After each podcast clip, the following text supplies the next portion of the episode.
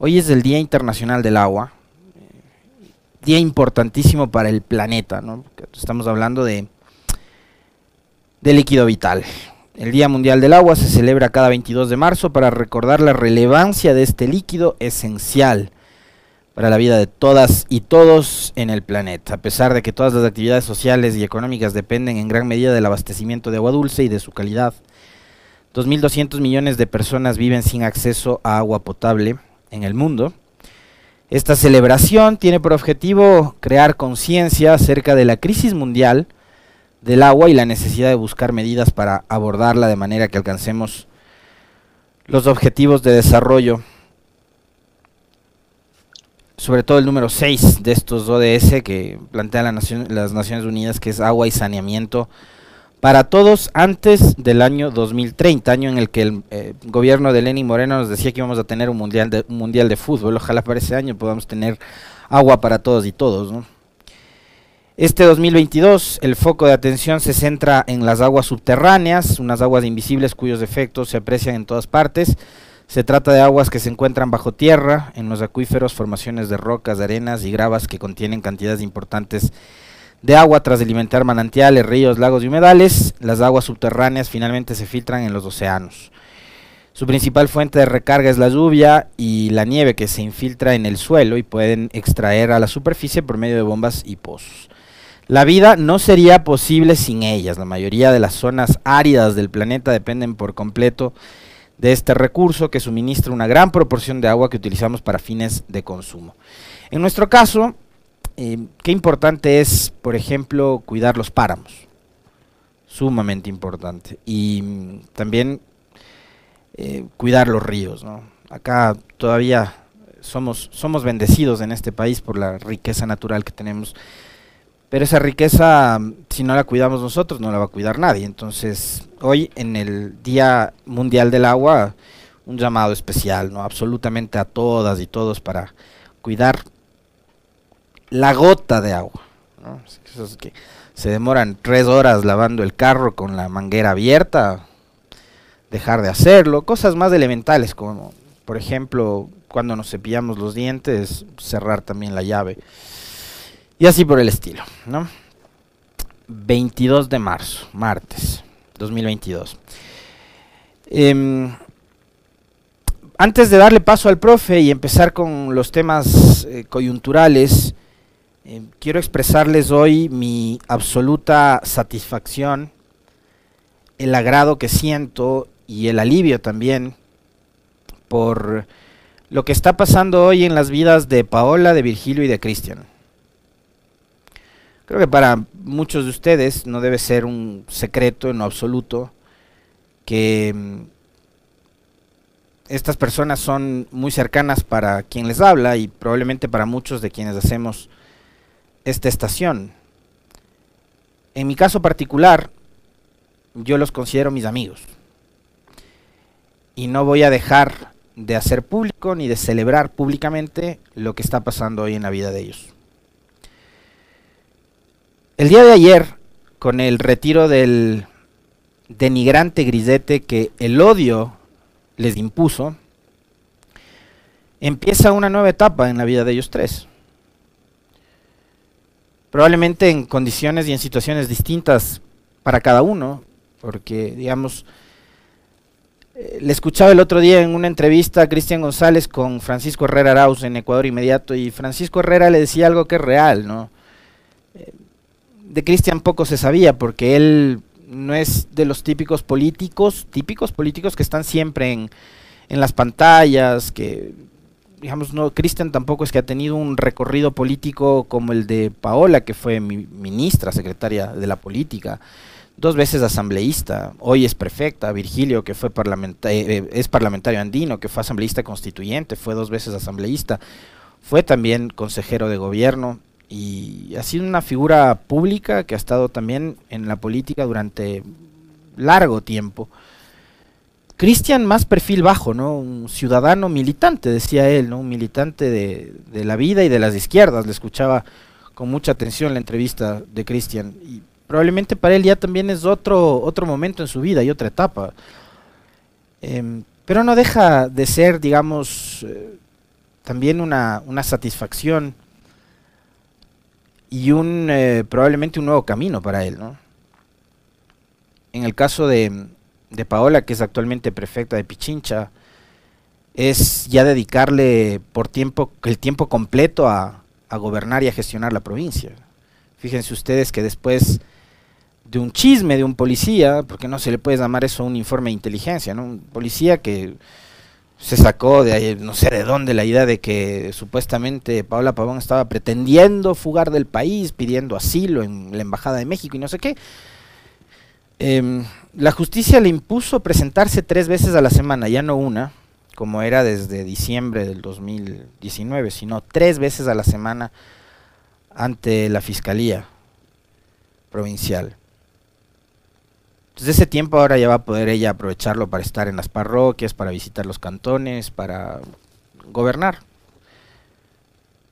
Eso, eh, digamos, generaba molestia, generaba pérdida de tiempo, etcétera. Y en el caso de Virgilio creo que también, ¿no? Hay una satisfacción suprema. Porque una persona que ha tenido causas y ha defendido causas eh, tan importantes para este país, estaba viendo amenazada su libertad ¿no? y la posibilidad de seguir peleando por esas causas en libertad. Y creo que hay mucha satisfacción, no únicamente por lo que pasa en la vida de estas tres personas, de estos tres queridísimos amigos, sino también por lo que pasa alrededor de ellos, de sus familias, de doña Pepita, de don Alfonso, de Priscila, de los tíos, de las primas de Paola, de los padres de Virgilio, de Claudia, de Martín, de los hijos de Cristian, de su madre, doña Yolanda. Hay mucha satisfacción, la misma satisfacción que probablemente deben sentir todos quienes los aprecian, quienes los quieren, y que, y que hoy, por fin, después de 29 meses, les ven sin esa amenaza. Porque el grisete se convirtió también en una amenaza permanente de volver a la cárcel y de ser procesados por un delito que jamás cometieron. Por eso yo les mencionaba que ese grisete denigrante fue impuesto por el odio. Por el odio de personas de la calaña de María Paula Romo y de Lenny Moreno. Y fíjense ustedes a qué nivel puedes llevar el odio producto de las diferencias políticas. María Paula Romo fue una compañera de militancia de Virgilio Hernández eran amigos y lo persiguió. Paola Pavón y Cristian González en las elecciones del 2017 fueron quienes montaron la campaña del peor presidente de la historia, de Moreno. Moreno militó en la revolución, militó entre comillas, El tipo creo que no milita en nada. Pero los engañó durante 10 años y tanto confiaba en el trabajo territorial, político, de base que hacían Paola y Cristian, que fueron ellos quienes lideraron la campaña del 2017 que finalmente les llevó a este impresentable a ser presidente de la República. Y este sujeto los encarceló. Al siguiente día, o bueno, el mismo día, el 10 de marzo, en que se aprobaban con 99 votos las amnistías en la Asamblea, como a nosotros nos encanta recordar y refrescar la memoria, que además en el caso de los ecuatorianos la memoria es súper frágil porque no comemos no comemos chochos, ni habas, ni, pescado. Em, lo que deberíamos hacerlo cotidianamente. Recordábamos ese video, ¿no? En plenas movilizaciones de octubre de Lenny Moreno, donde él, sin más argumentos que su bronca, que su odio, que la influencia que generaron en él, todos quienes lo rodearon, responsabilizaba de todo lo que sucedía en Quito y durante los días de octubre a Paola y a Virgilio, al correísmo, etcétera, ¿no? Y ahí se origina toda esta persecución horrible que por fin ayer se ha terminado. Así que repito lo que les dije al inicio de este espacio de opinión. Yo no puedo obviamente esconder mi satisfacción es un día especial. Ayer fue un día especial, hoy también lo es y probablemente seguirán siendo los días que vienen de igual manera. Días para celebrar, para celebrar después de la vida probablemente uno de los derechos más fundamentales que existen, que es el de la libertad. Libertad que nunca debió haber sido arrebatada de la vida de estos tres ciudadanos que han cometido un delito, que es el militar, que es el pertenecer a una corriente política que ha sido observada, muy observada, durante los últimos años, de una manera bastante morbosa, que es la revolución ciudadana y el correísmo. Ese probablemente es el pecado que cometieron Paola, Virgilio y Cristian. Ser militantes de la revolución ciudadana. No hay otra explicación para que el gobierno de Moreno y todo lo que está a su alrededor, todo lo que nos heredó el Trujillato, todo lo que representa eh, el anticorreísmo, descargó en su contra. Más de 70 días en la cárcel, persecución, casi, casi haberle arrebatado, en el caso de Paola, el cargo de prefecta, por el tiempo que ella permaneció privada de la libertad. Un cargo que ella no se lo encontró en una funda de papas fritas o de cachitos, ¿no? Como algunos sí les ha pasado, que abren la funda de papas fritas y ¡pum! les aparece una alcaldía. No, no, Paola ganó una elección en marzo del 2019. Y eso casi le arrebatan también, ¿no? Yo simplemente quiero terminar esta parte del comentario citando un extracto de lo que fue la intervención de, la prefecta el día de ayer, eh, después de que en el SNAI le, o en el SNAI le retiraran ese oprobioso grillete, que es que ojalá nunca más en este país se utilice la justicia como un mecanismo de persecución y de resolución de los conflictos políticos. Ojalá la política encuentre en el diálogo, en la conversación, en la disputa de las ideas, que es algo en lo que yo estoy martillando todos los días, eh, la salida a todos los problemas, a todos los entuertos, a todas las dificultades que puedan existir, a las diferencias que obviamente van a haber entre izquierda y derecha, entre capitalismo y socialismo, etcétera, ¿no? que sea el diálogo, que sea la disputa de ideas y que no sea más la judicialización de la política eh, la vía por la que se resuelvan este tipo de, disputas. Nada más. 7 con 17. Profe, ahora sí cuéntenos, ¿qué hay para hoy? ¿Qué nos tienen para hoy? Perdón, antes habría que añadir una frase. Deja que los perros ladren. Es señal de que vamos adelante, Sancho. Las 7.18 minutos, 7.18 minutos. Proyecto urgente de inversiones entra a debate final en el interior del Pleno de la Asamblea Nacional. Punto Noticias. El Pleno de la Asamblea Nacional está convocado para hoy martes 22 de marzo a las 8 de la mañana para tramitar en segundo y definitivo debate el proyecto de ley para atracción de inversiones en medio de la incertidumbre respecto al respaldo político para esta iniciativa del Ejecutivo. El oficialismo a través de la bancada Acuerdo Nacional BAN, al igual que el bloque del Partido Social Cristiano, anunciaron su respaldo al proyecto de ley, aunque los social cristianos advierten que deben aún acogerse algunas observaciones. Entre tanto, las bancadas de Unión por la Esperanza UNES del Movimiento Pachacuti y la Izquierda Democrática no están convencidas de aprobar este proyecto de ley e insisten en introducir cambios fundamentalmente en lo que se refiere a la delegación de los sectores estratégicos o servicios públicos al sector privado. Temen que esta ley empuje a la privatización. En el segmento Pichincha opina, Alexis Moncayo tiene la palabra. Muy bien.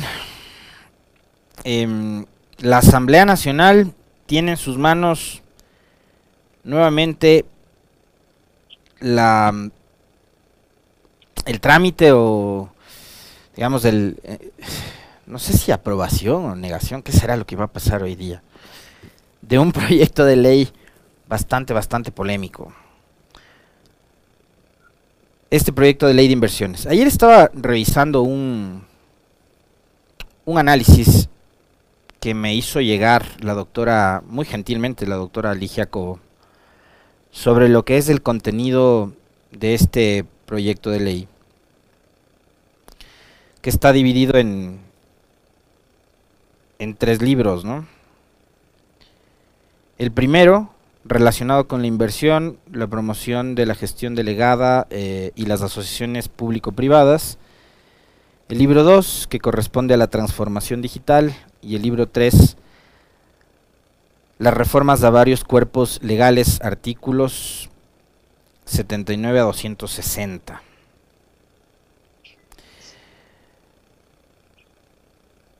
Pero es precisamente del libro 1 que, digamos, yo me quedo con una inquietud que de entrada nos plantea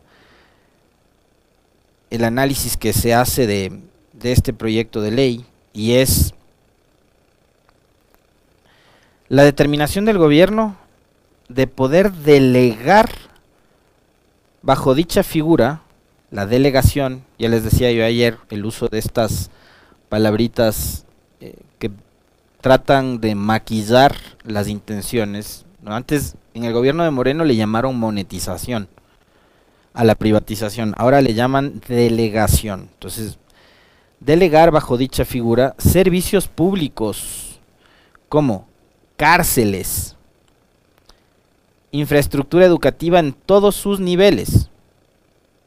Ojo, rehabilitación social, educación, hospitales y otro tipo de instalaciones para brindar servicios de salud pública, edificios de uso público, proyectos de regeneración urbana, unidades judiciales, autopistas, vías rápidas, carreteras, caminos vecinales, vías urbanas, ferrovías, ferrocarriles, metros, tranvías, monorrieles, teleféricos, funiculares, ciclovías, senderos, túneles, puentes, infraestructura eh, asociada a distintos sistemas de transporte público, terminales, puertos, aeropuertos, etcétera, etcétera, etcétera.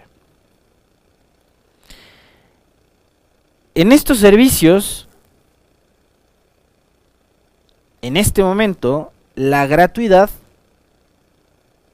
gratuidad entre comillas, porque por ejemplo ya han visto ustedes varias denuncias de ciudadanos que van al sistema público de salud y les mandan a comprar hasta el agua para poder tomarse una pastilla, porque ni siquiera cuentan con agua en los hospitales públicos.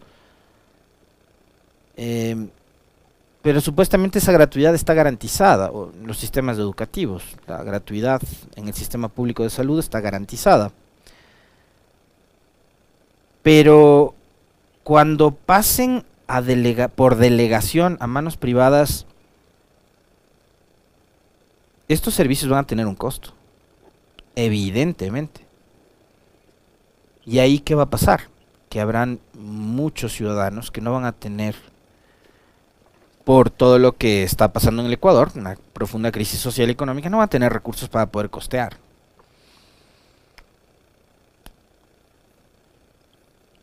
Entonces, este proyecto de ley que plantea esto, de entrada, el tema de la delegación de los servicios públicos a manos privadas, lo que podría ocasionar que, que estos servicios públicos que ahora son gratuitos pasen a tener un costo, este proyecto de ley está en manos de la Asamblea. Y hoy 137 asambleístas tienen en sus manos la responsabilidad de o aprobar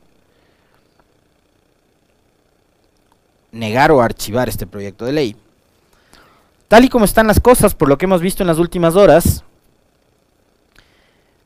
los 47 legisladores de la bancada de Unión por la Esperanza, más los 25 de Pachacutic y más 15 de la izquierda democrática, han manifestado su rechazo a este proyecto de ley. Es decir, si sumamos todos estos números, tenemos que en total 87 votos serían en contra de este proyecto de ley.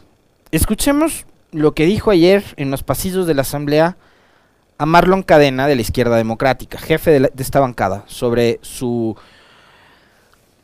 postura como bancada con respecto de mm, la no aprobación de la ley de inversiones. Nos preocupa muchísimo que este proyecto no va a apoyar eh, justamente la creación de empleos y tampoco las inversiones van a ir enfocadas en beneficio del país. ¿Significa que votarán en contra o se abstendrán? la definición exacta de apoyar, de no apoyar o votar a la abstención todavía está en discusión.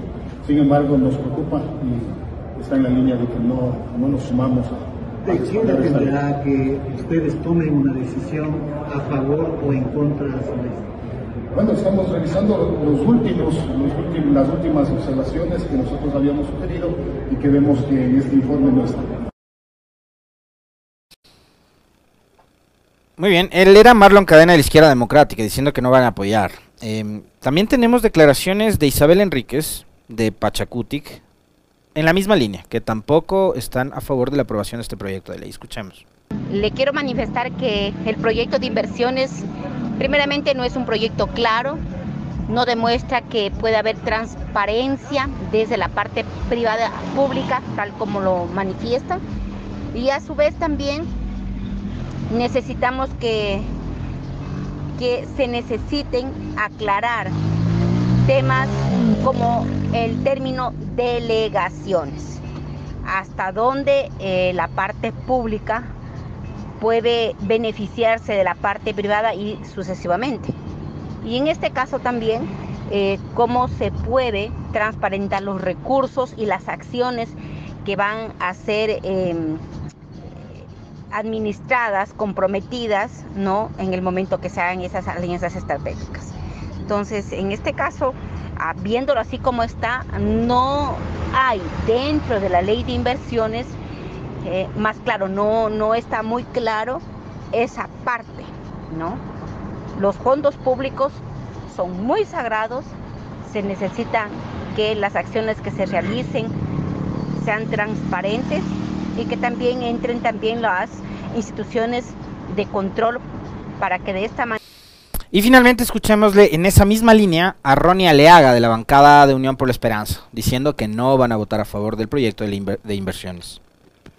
Nosotros no apoyaríamos este proyecto de la ley de inversiones porque creemos que es nuevamente un... le están metiendo al pueblo gato por liebre.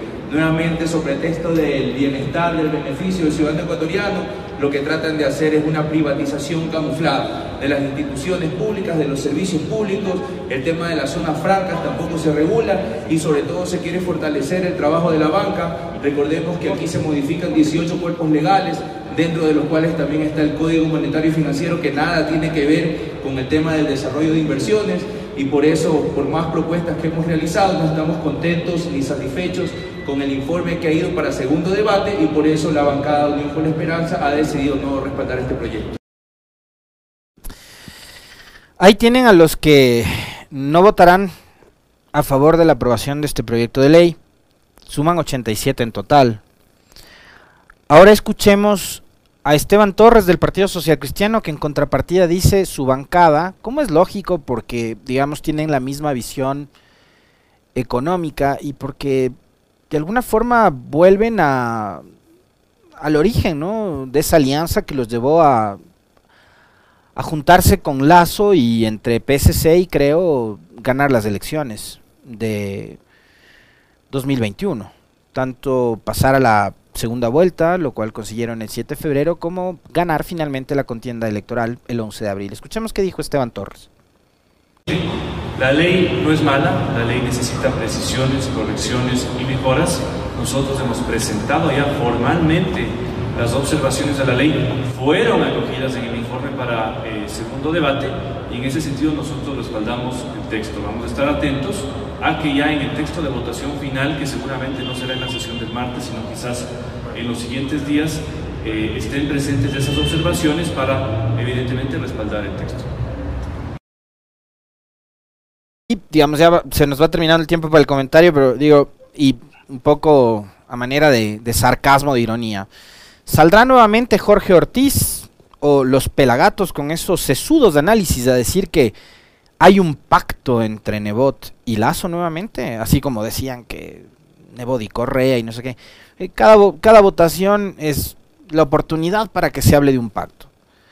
Como que si detrás de votaciones tan importantes como esta, por ejemplo, o como el tema de las amnistías, no hubiese mucho más que solo el sesgo con el que opinan algunos periodistas o algunos analistas. Eh, acá, como les dije, en el caso del Partido Social Cristiano, vuelven a su origen, ¿no? Ellos fueron parte de una alianza política que ganó las elecciones y tienen, son dos tiendas políticas, son dos eh, corrientes ideológicas que en materia económica, eh, de empresa, de libre mercado, tienen la misma visión, la misma este, opinión, piensan igual. Entonces, ¿por qué habría que decir que en este momento hay un pacto entre Nebot y Lazo? Pero ya, digo, esto es a manera de sarcasmo, de ironía, ¿no?